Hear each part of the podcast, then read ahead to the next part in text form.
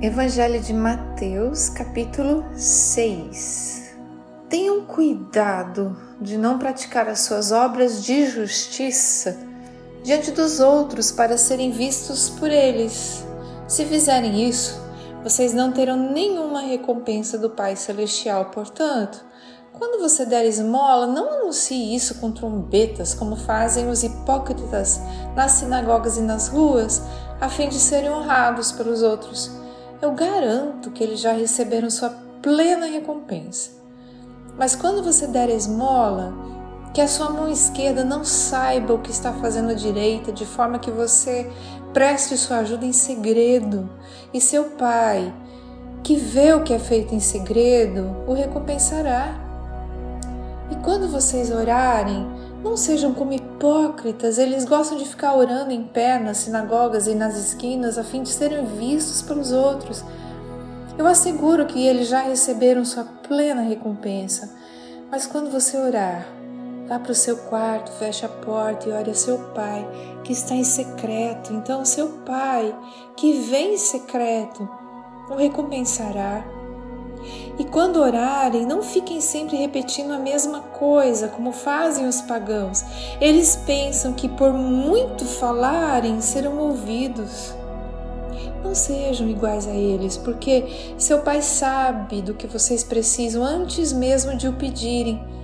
Vocês orem assim: Pai nosso que estás nos céus, santificado seja o teu nome, venha o teu reino Seja feita a tua vontade, assim na terra como no céu.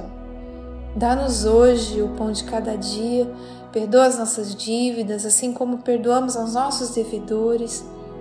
E não nos deixes cair em tentação, mas livra-nos do mal, porque teu é o reino, o poder e a glória para sempre. Amém. Pois se perdoarem as ofensas uns dos outros, o Pai Celestial também perdoará vocês. Mas se não perdoarem uns aos outros, o Pai Celestial não perdoará as ofensas de vocês. Quando jejuarem, não mostrem uma aparência triste como os hipócritas, pois eles mudam a aparência do rosto a fim de que os outros vejam que eles estão jejuando. Eu digo verdadeiramente que eles já receberam sua plena recompensa ao jejuar, arrume o cabelo e lave o rosto, para que não pareça aos outros que você está jejuando, mas apenas a seu Pai que vem em secreto. E seu Pai que vem em secreto o recompensará. Não acumulem para vocês tesouros na terra, onde a traça e a ferrugem destroem, onde os ladrões arrombam e furtam, mas acumulem para vocês tesouros nos céus onde a traça e a ferrugem não destroem, e onde os ladrões não arrombam nem furtam. Pois onde estiver o seu tesouro, aí também estará o seu coração. Os olhos são a candeia do corpo, se os olhos forem bons, todo o seu corpo será cheio de luz. Mas se os seus olhos forem maus, todo o seu corpo será cheio de trevas. Portanto, se a luz que está dentro de vocês são trevas, que tremendas trevas são! Ninguém pode servir a dois senhores, pois odiará um e amará o outro, ou se dedicará a um e desprezará o outro. Vocês não podem servir a Deus e ao dinheiro? Portanto, eu digo: não se preocupem com a sua própria vida, quanto ao que comer ou beber nem com seu próprio corpo quanto ao que vestir. Não é a vida mais importante que a comida e o corpo mais importante que a roupa? Observem as aves do céu. Não semeiam, nem colhem, nem armazenam em celeiros. Contudo, o Pai Celestial as alimenta. Não tem vocês muito mais valor do que elas? Quem de vocês, por mais que se preocupe, pode acrescentar uma hora que seja a sua vida? Por que vocês se preocupam com roupas?